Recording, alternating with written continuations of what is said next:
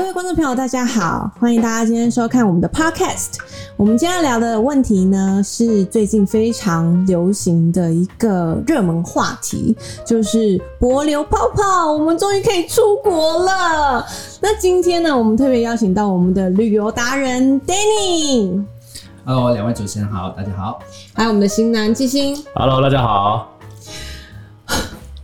说真的，我只要一想到海岛，我就会想到非常多美好回忆。是啊，我相信每个人现在只要想到能够旅游这件事情，应该就有很多美好的回忆就会。觉得哇，好像人都变得很有精神这样子。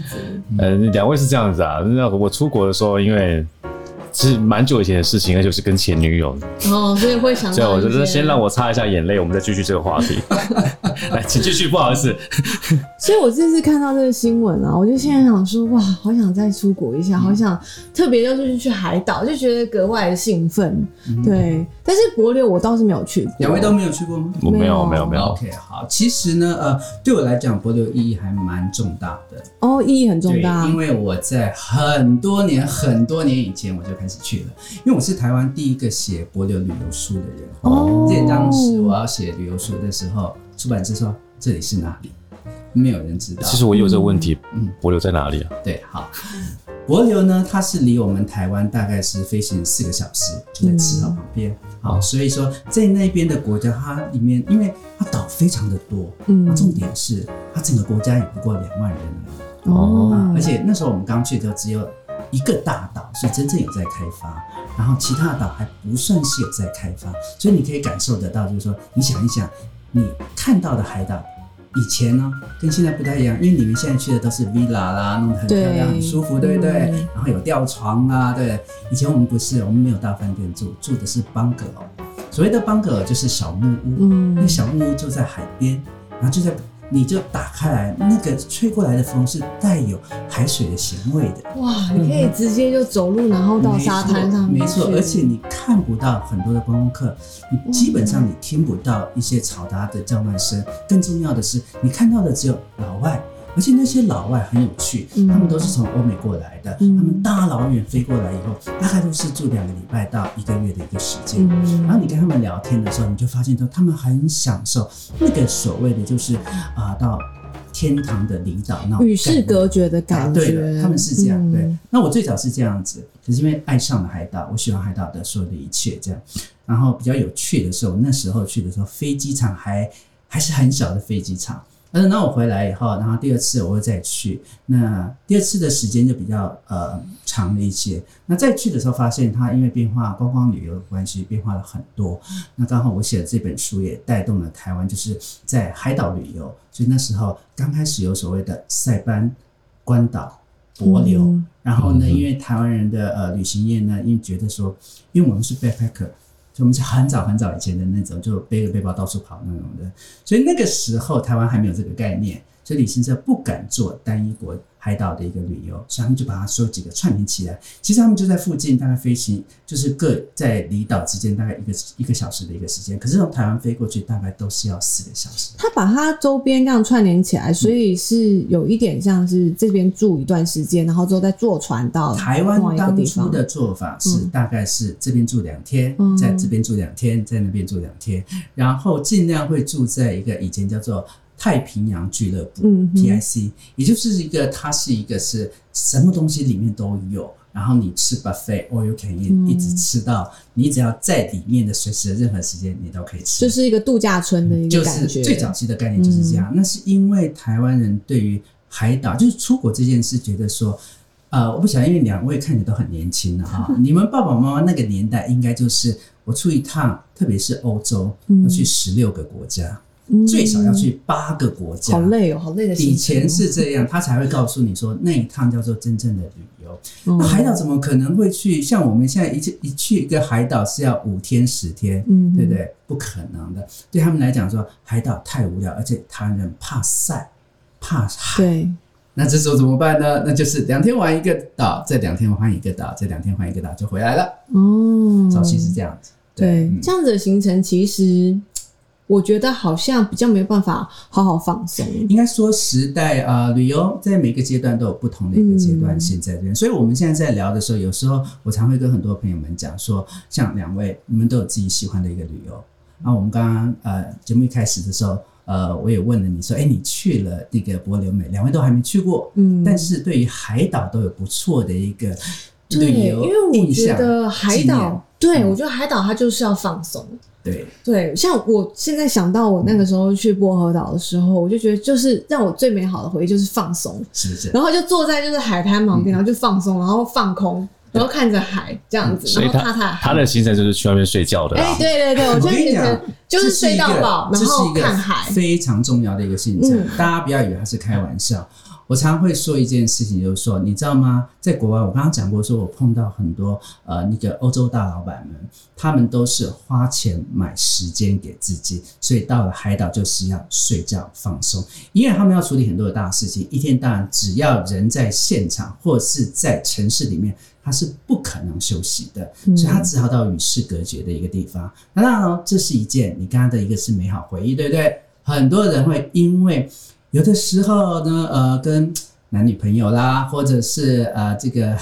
就是老公老婆啦，去到那边，因为很少二十四小时你要黏在一起。也不能 shopping，也没有其他的东西，然后这个时候大概到第三天就开始大吵特吵，嗯大概到第五天要回来时就准备要分手了，这样。哎，你是这样的一个故事吗？我没有这样的故事，我们回来还很恩爱的，好不好？哦因为我们去那边经历过很多，因为我们还有去跳瀑布，哦我们跟当地的人应该是他们比较住深山里面的人，然后他当导游，我们要花钱雇他当导游。是在邦拉岛吗？不是，没有，我们在在苏武本岛，但是是在山区，然应该后是在苏武旁边那一边，它有一个神秘岛，那边有个好几个瀑布是专门带大家去跳，哦，那个我没有去到很。漂亮。我们有我们从五公尺跳到十五公尺，哇，天哪！对啊直接跳下来。直接跳下去啊可！是跳下来那一瞬间不会觉得很痛吗？呃，一开始我们我觉得说应该会很痛，但其实没有。嗯，然后后来我很后悔，因为我是穿救生衣跟那个他们那个安全帽，对，对，但是我跳下去之后，因为救生衣就会勒得很紧，所以很不舒服，所以我后悔。如果再有机会的话，或是我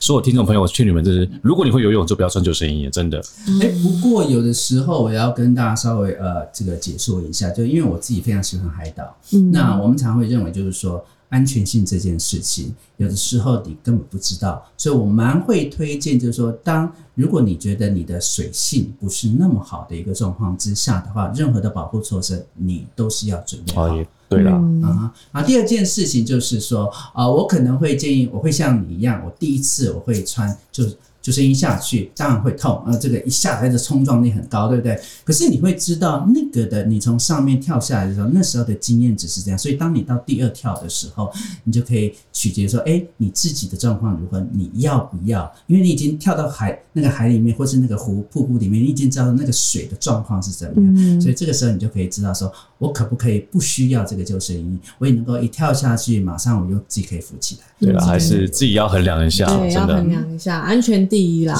对。嗯我看了一下那个博流的一些介绍啊，然后还有 Danny 写的一些文章，我就觉得，哎、博流它其实跟其他的海岛有一点点不太一样，因为像呃，我们经验可能类似像比如说关岛或者是菲律宾的一些海岛的地方，他们的呃可能比较有被开发，所以他们其实在观光的上面做的还不错。可是博流的话，我是不知道。近近几年应该也是逐渐的开始观光，也是逐渐的盛行起来。但它的市区好像只有两百公尺，对不对？对，呃，我刚去的时候，柏流是没有红绿灯的。对，他们没有红绿灯，我第二。次，我第二次，我第二次去的时候才有第一支红绿灯。嗯，但是呢，我必须承认，就是说你刚刚说的对，相较于其他的海岛来讲的话，它啊开发的比较缓，但是这是一件好事。没错，因为他注重环保也就是说他不愿意就是说呃为了赚这个观光的财而去随便的恣意的开放。你知道吗？嗯我觉得这点是一件很重要的事。第二件事情，当你有这样开放，通常都是外资进来。嗯当外资进来的时候呢，有时候如果没有拿捏好的话，它就是变成一个破坏。所以我觉得他们在这一块呢做得非常好。所以呃，如果我相信这个你的这个听众朋友们有机会，他们有或是呃有一些朋友们很喜欢博流，或是看了很多的资料，他都会知道一件事，就是。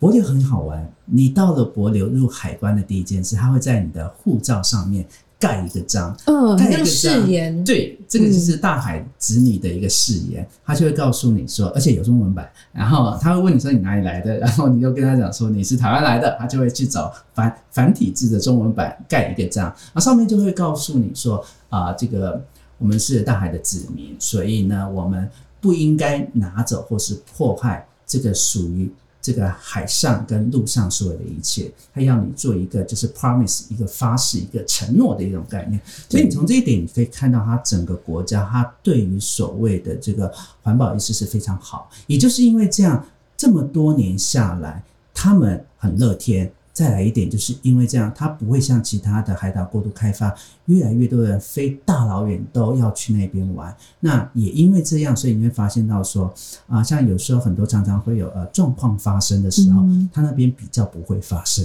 嗯，哎、那那那我想问一下，因为刚刚说你要去盖一个就是像是承诺的东西，一个章嘛，那万一你是外国人去那边旅游，然后去破坏到他们环境或是乱丢垃圾，他们会有人出面去抓你或是制止你吗？一般来讲是这样，他们全岛的岛民都很有这个呃这个环保的呃概念在那边，所以他看到的时候，他会主动来告诉你。岛民会去对他们的人带我们在做导览前的时候，一定都会很仔细的告诉你说，第一个珊瑚不能踩，第二件事情就是说所有的鱼类不能去碰它啊，去抓它，然后再来一件事情就是说，他会告诉你说，如果你的行为正准备要去破坏环境的时候，他们的人都会很直接的出来去支持你，所以他的环保意识其实是蛮强烈的。嗯哼哼对啊，这是我一个很喜欢的一个地方。对，它是所有的居民，他们对于这个意识其实都是根深蒂固在他们的一个哦脑海里面。对，然后甚至这边也是提醒女生，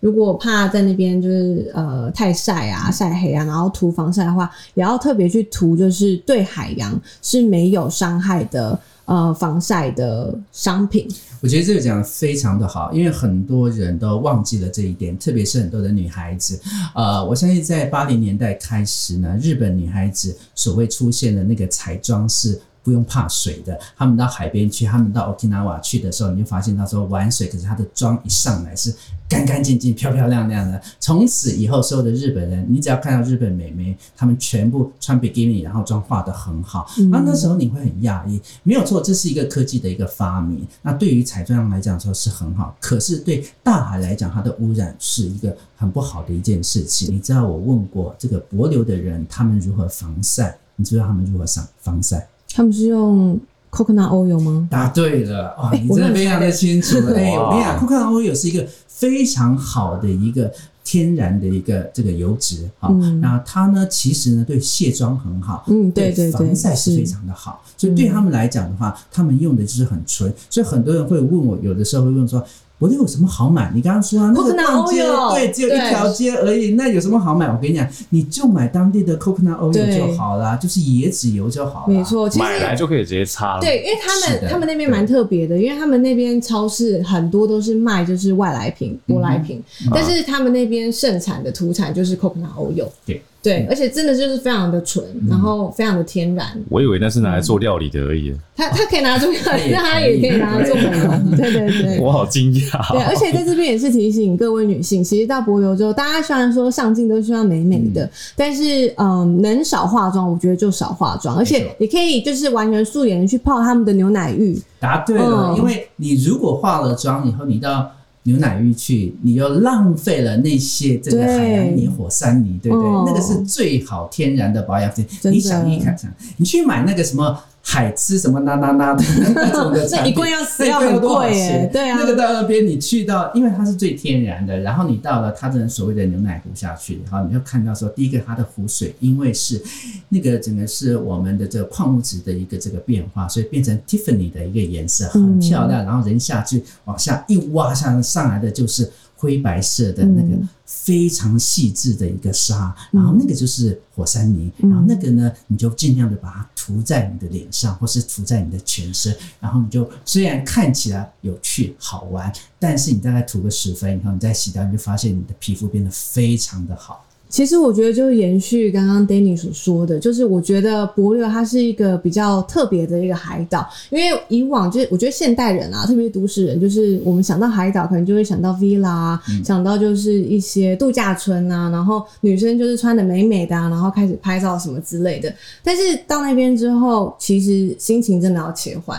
因为那边就是要让你好好完完整整的去体验一些很自然的东西，所以我觉得心要打开，就是心不要一直去就是。哦，觉得我好像嗯会怕那些虫啊，会怕那些就是海啊，或者会怕那些东西，所以我不敢去尝试或什么。我觉得那个就会浪费了，就是柏油还保有这么多天然物质或天然的一些资源的一个好地方。没错，对，好像在那边是可以。可以去摸鲨鱼，呃不是摸鲨鱼，就是可以看鲨鱼，是吗？不是真的，真的，他那边有那个跟他才豆腐讲过，豆腐跟他才鲨跟讲鲨鱼过，有什么不一样啊，抱抱歉抱歉，不摸我们不摸啊，但是哎、在那边可以跟鲨鱼就是近距离的接没触，错对不对？啊应该这样讲说，它呢，呃，号称叫做上帝的水族箱，所以呢，有两件事你一定要做，叫做上天下海。上天呢，你要去感受到上帝的视角，那怎么办呢？很简单，搭小飞机。那他们有一种小飞机巡航，大概只有四个人坐，我非常推荐你一定要去搭，不便宜，你搭一趟大概要呃这个。算一算的话，在一百五十美金到一百九十美金之间，对。但是那一趟的行程大概是四十分钟到一个小时一个时间，嗯看你做一个选择。但是我觉得非常值得，因为你要感受到帛琉的美，你就必须要搭小飞机直接飞到大海，飞到上面那个大海的上面去，往下一鸟感的时候，你就发现哇，星罗棋布，然后那每一个小岛就突然间变成一个长的那个长的绿色草的香菇一样，一朵一朵的在那边，非常的可爱，而且。那个颜色，海水的颜色是很有趣的。当你人在海里面的时候，你感受不到那个海的颜色。可是当你把视角拉开的时候，你就发现从空中往下看的时候，因为它碰到那个珊瑚礁，碰到水质，碰到深浅，它的颜色一直在做变化。所以这时候所谓的 Tiffany 蓝、碧蓝色或者是 Navy 蓝。通通都跑出来，然后你以为电视上演的，或者是说那个 Discovery 才会出现的东西，它就在你的眼前，不是在电视框架或是在你的手机的视频上的时候，你就觉得说，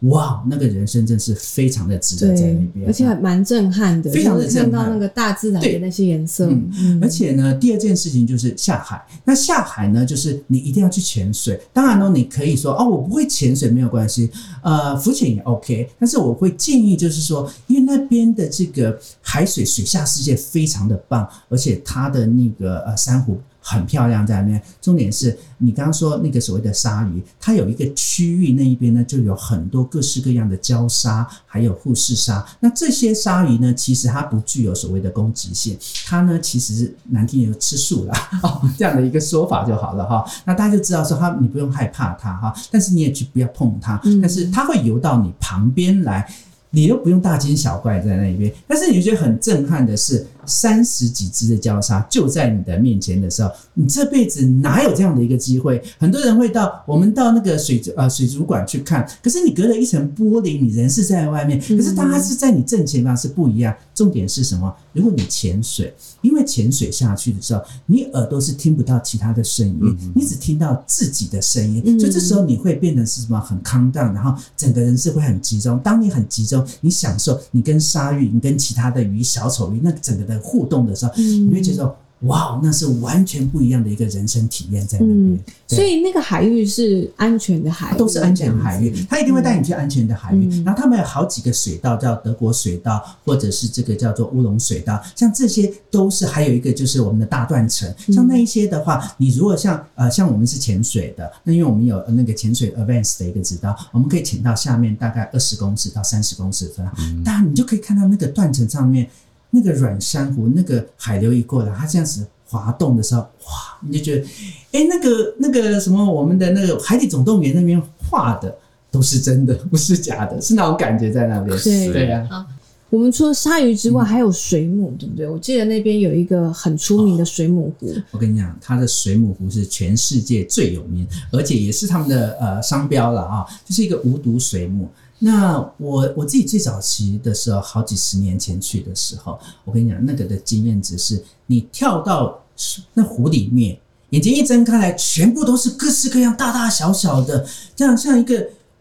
圆圆圆的果冻一样，然后就在你的身体这样弹来弹去，这样去破冲。一开始你会害怕，后来发现它是全球唯一啊、目前的说法了哈。但是我相信啊、别的地方还有就是无毒水母。那无毒水母呢，它也叫做黄金水母。然后它有趣的地方就是，它每天会有两次的时间，就好像大迁徙一样，从它的这个呃东岸游到西岸，从南边游到北边。嗯然后到了大概中午时间呢，它会起来飘在我们快要靠近呃水面上的时候，行光合作用。所以这时候你下去的时候，你就觉得非常的梦幻在那边。嗯但是后来我再去的时候，发现它一直在减少，一直在减少。嗯那一直到前两年的时候啊，特别就关闭了，就是因为破坏非常的严重。那这个破坏严重，就是我们刚刚回到刚刚说，呃，小琉球那个就是那个海龟的事件一样，嗯就是。呃，是不是当你跳下去，你看到的时候，其实你不应该去摸它，它可以来碰你，可是你不可以去摸它。那很多人就会习惯，或者是很多的呃，为了要拍照，刻意营造出一些奇怪的动作、奇怪的画面，让他觉得很特别。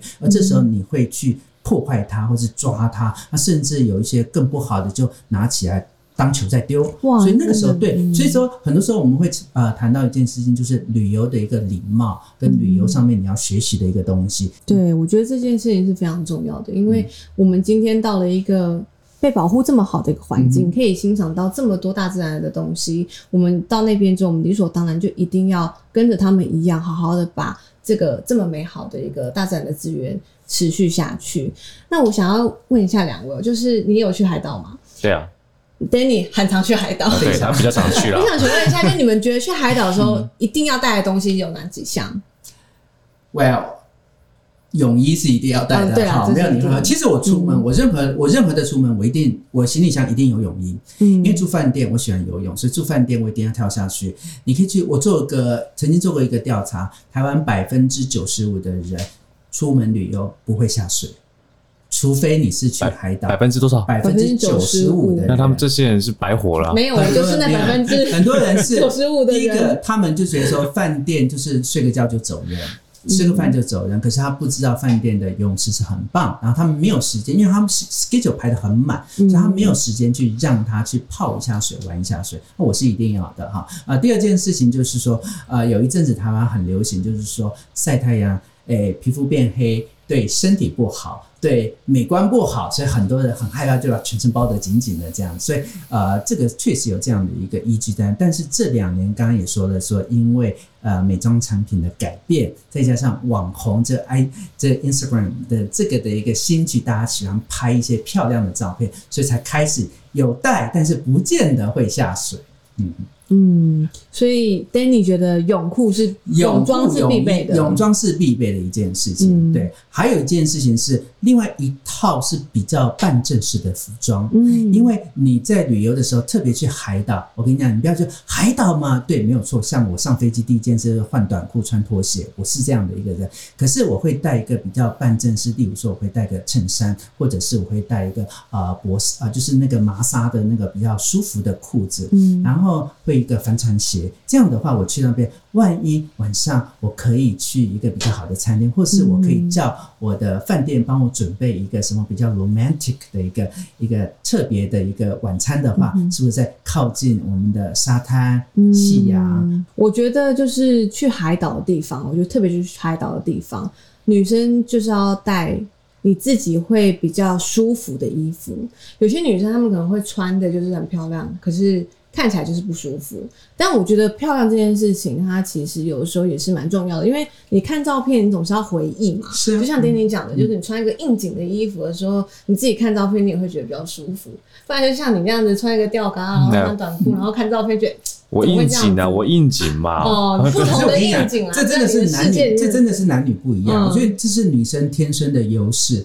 例如说，女孩子只要一条 salon，一条那个就是大方巾，对不对？它有点花样或是干嘛，你们绑起来，对不对？嗯就会有把头发挽起来，就有很飘逸的海岛的时尚。然后你穿的那个夹脚拖，你只要上面有 bling bling 的那种感觉，就是哦，这是 fashion。可是如果男孩子穿个吊嘎，你怎么穿，它就是吊嘎；然后你穿个夹脚拖，它怎么穿是夹脚拖。而且我跟你讲，那时候我女朋友我就她就带一件小洋装，连身洋装，她就很有气质，很好看。去餐厅，但是我如果要配上她那个气质，我要搞一套西装，哎，不用到搞西装啦，但所以刚刚才会跟你讲，刚才衫会。说我在呃呃借助你这个频道跟所有的男性的朋友们讲说，所以我为什么说办正式的服装很重要？这时候呢，你要准备一个，就是你看那个衬衫，衬衫是一件很奇妙的一个衣服，很棒，因为它可以正式，它可以办正式。然后你挑一件，只要穿上去，然后把手把那个袖子稍微挽起来一点点。下面千万不能穿短裤，千万不能穿牛仔裤，你要穿一点带一点比较飘逸的，刚刚说这个麻纱的那种，对不对？我跟你讲，你整个人的感觉气质就是不一样。即便那个麻纱的裤子，它只是用绳子绑的，你都会觉得哇，好有味道，时尚像在地中海的这种欧就是会的感觉。有一点像休闲中就带一点时尚感的感对觉这。经验啊 Smart 经验这样的一个对对对概念在一个好用的单品，我刚刚想要推荐给女性好用的单品，就是 Danny 刚刚讲的一个大方巾，嗯哼，就是大方巾那种超大的大方巾，那种其实真的非常好用。嗯就是呃，最好是那种有点丝绸的那种材质，然后那个你可以绑在就是头上之外，你其实可以把它当做上衣。对然后你里面就穿泳衣，就穿比基尼，或者是呃，有些女生不喜欢穿比基尼，没关系，你就里面穿泳衣。然后如果你可以再带一个更长一点的时候，你会绑的话，你就绑在后面，然后后呃你的腰那边再系一下，或者是再搭一个就是腰封，它其实就变成一个长裙。对啊，然后你里面因为你没有穿泳衣嘛，所以你也不怕曝光还是怎么样。然后如果你突然间你要下水的话，你就是把那个拿掉，然后就直接下水，就很方便而且便。女孩子那个大方间很微妙，就是像我们拍照的人，你知道吗？只要站在沙滩上面，然后那个风微微一吹起来，它只要稍微飘起来，哇，就像一幅画一样三十分以上。对，然后你如果又是长发，然后你头发就把它放下啊！我现在没有对象，不要再讲这种东西哦，真的是哦，口水对哦，不是，但我真的蛮推荐，就是女生如果去海岛的话，真的可以准备一个很大的一个房间啊，然后再来就是一个比较大一点的帽子，因为女生其实多少都还是会担心就是晒晒。这件事情，可是我真的觉得，就是你与其涂那些防晒什么的，其实物理防晒是比较重要的。那当然，我们身上就是呃，因为热嘛，你可能没办法一直就是这样包紧紧的。可是我觉得脸部的防晒，如果你真的很担心的话，你就戴一个比较大一点的一个圆帽，你就戴着。然后我觉得啦，这边也是一个小巧思啦，就是 因为海岛嘛风会大，对。所以所以你的那个帽子可能会飞走，所以记得那个帽子你自己可以把它 DIY 加一个小绳子。嗯，虽然说可能你会觉得有点像阿妈，有点像斗可是笠耶，但是你觉得啊，你要看它的那个什么不过你那个帽子，你要记得就是说它好收。嗯有一种有些帽子不好收，那你就会很麻烦在这边。对，然后再来，我觉得就是大家一定要记得带自己的一些呃小药品，哦，那是一定要的，但是不要忘了一件事情，就是说你的药品最好是含你的这个药袋在一起，因为在国外来讲，有一些海关他过海关的时候呢，他有权利去怀疑你的药品是不正当的取得，如果你是散药的话，所以你最好是含你的药袋整包在一起，连我们去拿药的时候，不是有 prescription，就是上面的那个那个呃。处方药签嘛，处方签对不对？你全部把它放在一起，因为上面处方签一定都是英文嘛，所以那个呃海关一看就会知道说，哦，我有像我有过敏性的一个鼻炎，我每天都要吃药，我必须要吃这些药，或者是我旅游上面我怕会水土不服，我有感冒药或是什么，即便是你买的是我们随便讲一个是外面的那个药妆店买的感冒药，你要整盒包装，你要带着，因为这样的话是以防万一，而且。确实，这个药很重要，因为你到了外面，你也不知道外面的药房状况是怎么样。那今天非常感谢，就是 Danny 到我们这边现场，然后跟我们讲了很多博流的一些回忆跟趣事。那在这边也是提醒大家，就是我们去博流的时候呢，一定要注意当地的一个环保，然后一定要注意就是当地的一个大自然的保护。那今天非常感谢 Danny，还有我们七星，谢谢，好，拜拜。拜拜。拜拜。